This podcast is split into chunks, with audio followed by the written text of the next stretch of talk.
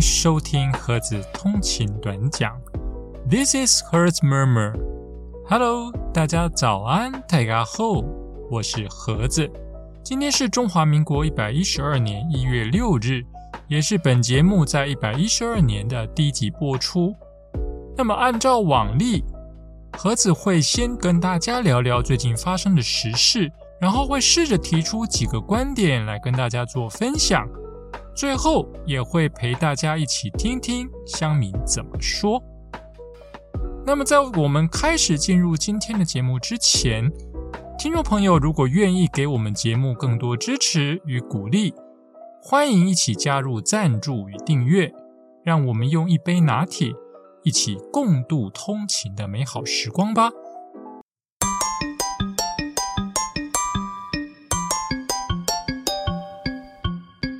好，那让我们来看一下今天的第一则时事：兑现选举承诺，北市重阳礼金和桃园四节礼金都调高。台北市政府一百一十二年发放重阳敬老礼金，市长蒋万安兑现选前承诺，从一千两百元调高到一千五百元，预估加码需要多支出一点七亿元。桃园市长张善政也宣布，长者四节礼金每节两千元调高至两千五百元，预计增加七点八亿，不足额会以垫付的方式支应。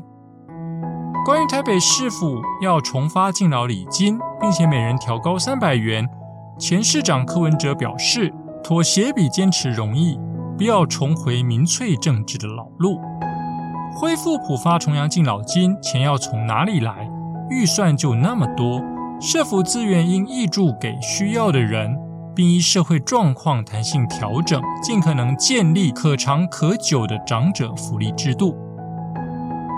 那新任的台北市长蒋万安表示，北市议会通过重阳敬老礼金致送自治条例，他也指示社会局一百一十二年发放，至于发放方式。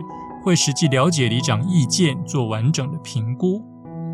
桃园市也确定四节礼金从每节两千元调高至两千五百元，并删除排付条款的规定。综合所得税率百分之二十以上的长者，一百一十二年也能享有礼金。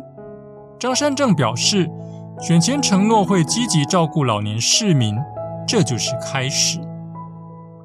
好了，这就是今天的第一则时事的部分。那我们尝试着提出几个我们的看法。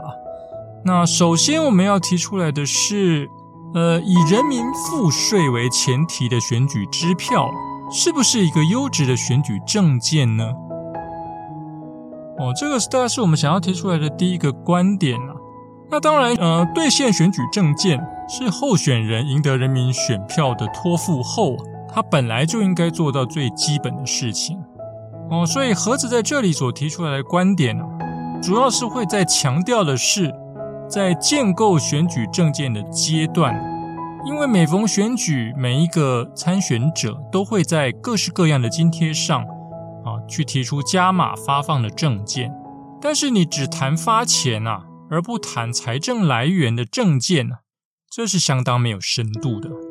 也是不负责任的。毕竟，如果没有财政纪律，发钱相对于新建基础建设或者是革新弊端，真的是容易太多了。而目前正在积极兑现选举承诺的地方大家长们，也正是以这样的一个简化方式啊，来表示负责。从这个角度来看啊。以人民赋税为前提的选举支票啊，其实很难说是一个优质的选举证件。OK，那第二个观点呢？到底什么是长者的福利？有没有人注意到中产阶级的困境？哦，这是我们从这则新闻中可以发现到的。也就是说，在台湾人口高龄化的议题中啊，我们往往把政策的焦点。集中在老人福利的各个项目上，主要都会是针对弱势低收入户来去发放的重阳礼金，就是很典型的做法。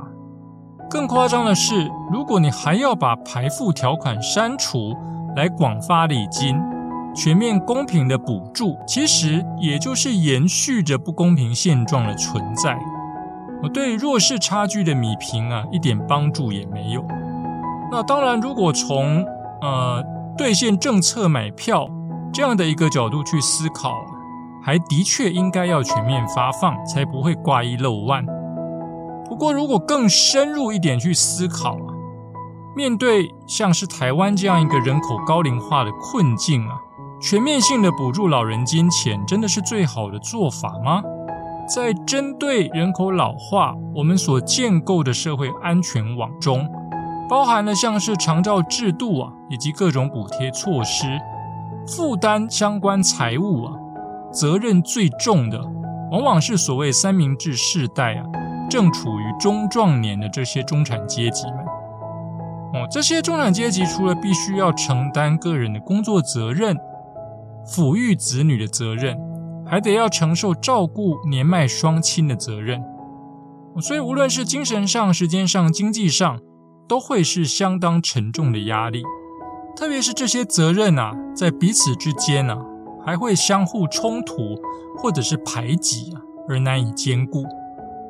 就像时间来说，你有的时候你为了照顾这个年老的双亲，可能你你在工作上的责任就会必须要做割舍啊。如果你为了子女而把时间保留下来，那你在工作上的责任也可能会打到折扣。这些就是所谓的相互冲突或者是排挤的状况。那从这个角度来看啊，我们在针对这个长者的福利政策，也就是整个社会安全网的建构上啊，中产阶级啊，因为它不属于弱势或者是低收入。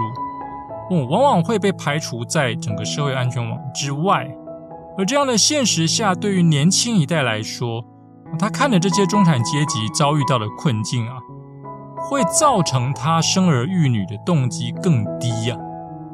我这样的一个负面循环下来啊，少子女化的改善，或者是对于人口老化的阴影啊，都不会是一个好的消息。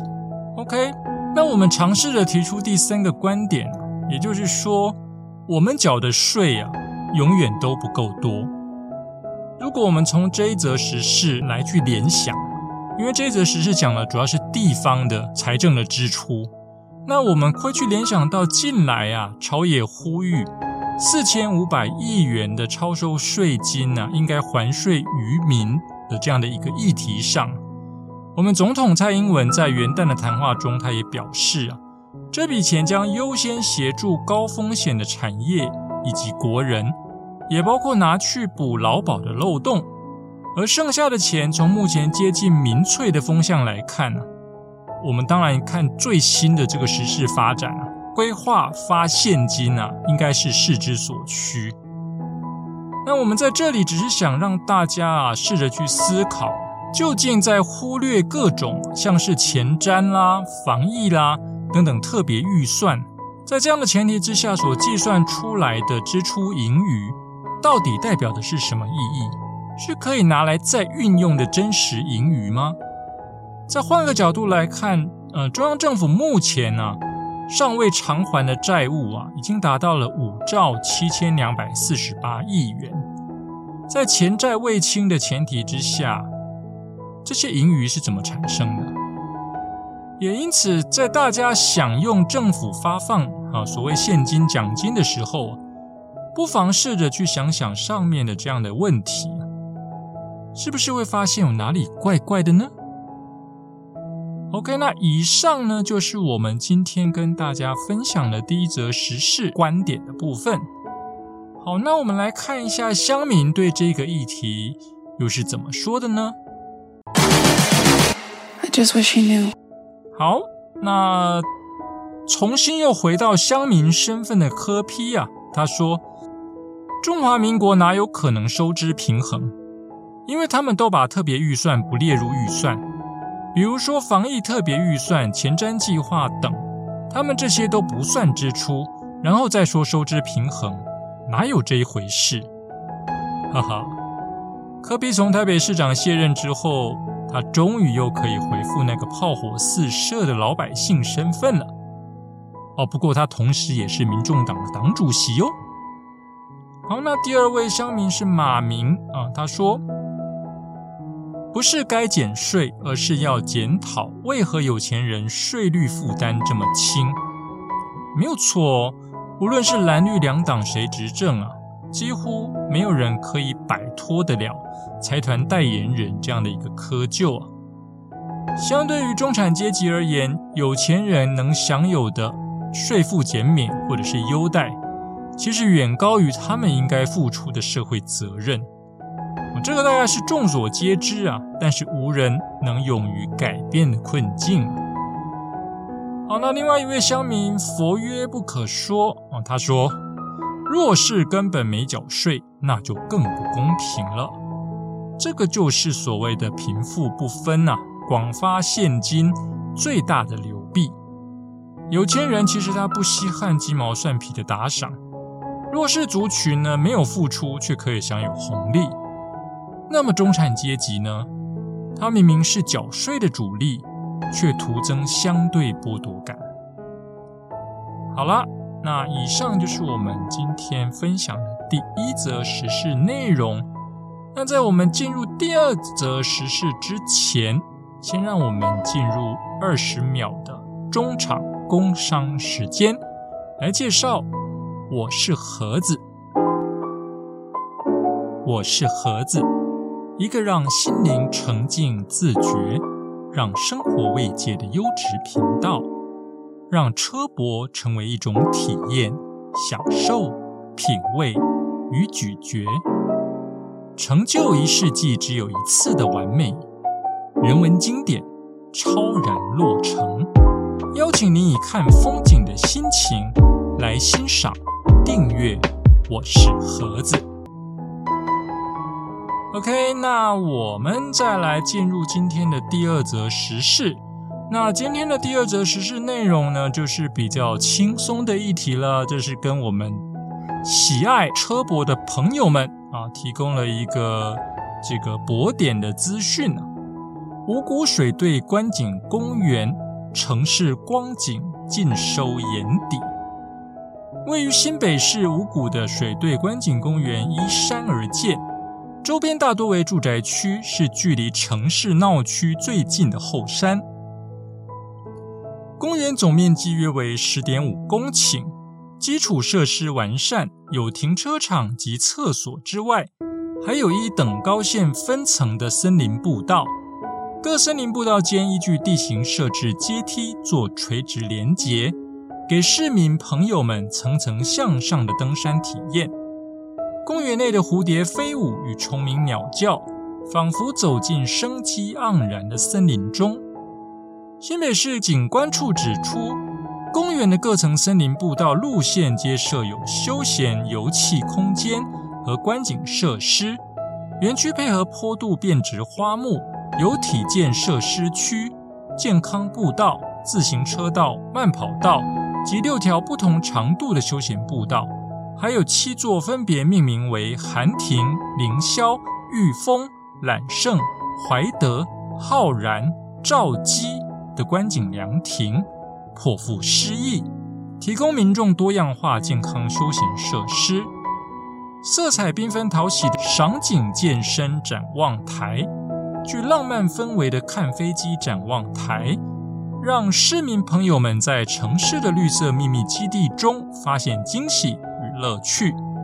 早上瞭望双北的城市景观，下午看夕阳美景，夜晚赏闪烁的灯火夜景，收尽各个时序的新北城市光景。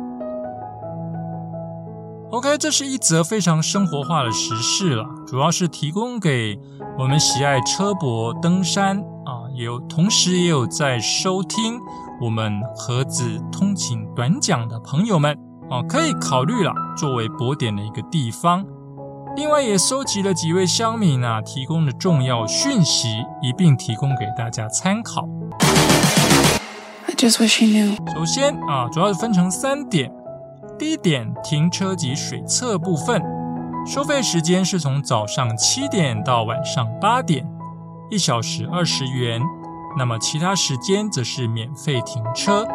这个公园唯一的停车场只有单一出入口，大约可以停十五台车左右，还可以停脚踏车，有公共厕所，还有垃圾桶哦。景观不错，但是停车位不多，开车上山还是请大家要小心哦。第二点呢，一样在提醒大家啦，停车位不大。而且靠山壁的那一边啊，车头得朝外；最里面那一格后面还临近建筑，那一格超级难停。听说车头没朝外可能会被开单，什么烂设计？好，那第三点呢，是位于五谷宪兵学校附近的公园，顺着山势设计成十条步道。在分别于步道前后设计登高的阶梯，每一层步道高度大约是三层楼高。其中第三层有停车场，只是停车空间不大；第五层有洗手间，第六层是视野最好、最开阔的，有一个赏景平台，可以看到整个大台北地区。晚上应该会有很棒的夜景。步道树木成荫。很适合来这里走走看看。OK，那这个大概是我们收集了三则这个我们乡民所提供对于这个博点的啊一些重点的资讯，也提供给大家参考。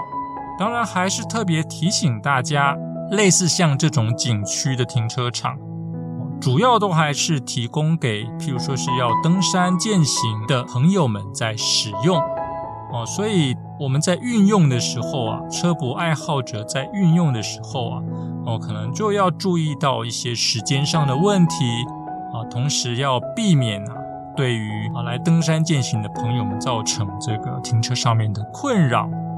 OK，那大家在相互合作啊、相互体谅之下，我们才能共同享有啊我们美好的环境啊跟山林。好，今天的节目呢就到这边。谢谢大家的收听，我们下一集再见，拜拜。